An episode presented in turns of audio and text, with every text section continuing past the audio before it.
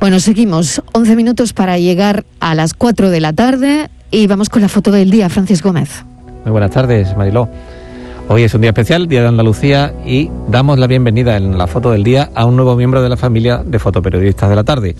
Hablamos de Erasmo Fenoy, fotoperiodista algecireño recientemente reconocido con el Premio Andalucía de Periodismo por una impactante imagen de una operación policial contra el narcotráfico en la playa de Getares.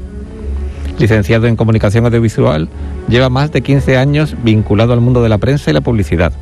Desde 2005 es responsable de fotografía del diario Europa Sur y sus trabajos han sido publicados en medios nacionales como El País, Público y El Mundo, entre otros.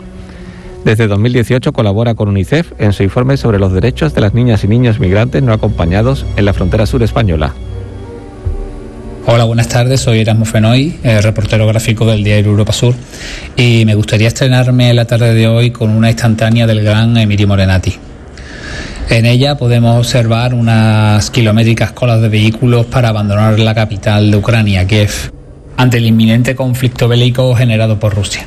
La imagen difundida por la agencia internacional AP refleja la desesperación e impotencia del pueblo ucraniano y nos muestra la dimensión de esta nueva tragedia que llena de incertidumbre y preocupación una vez más al resto de la humanidad. Un saludo y buenas tardes.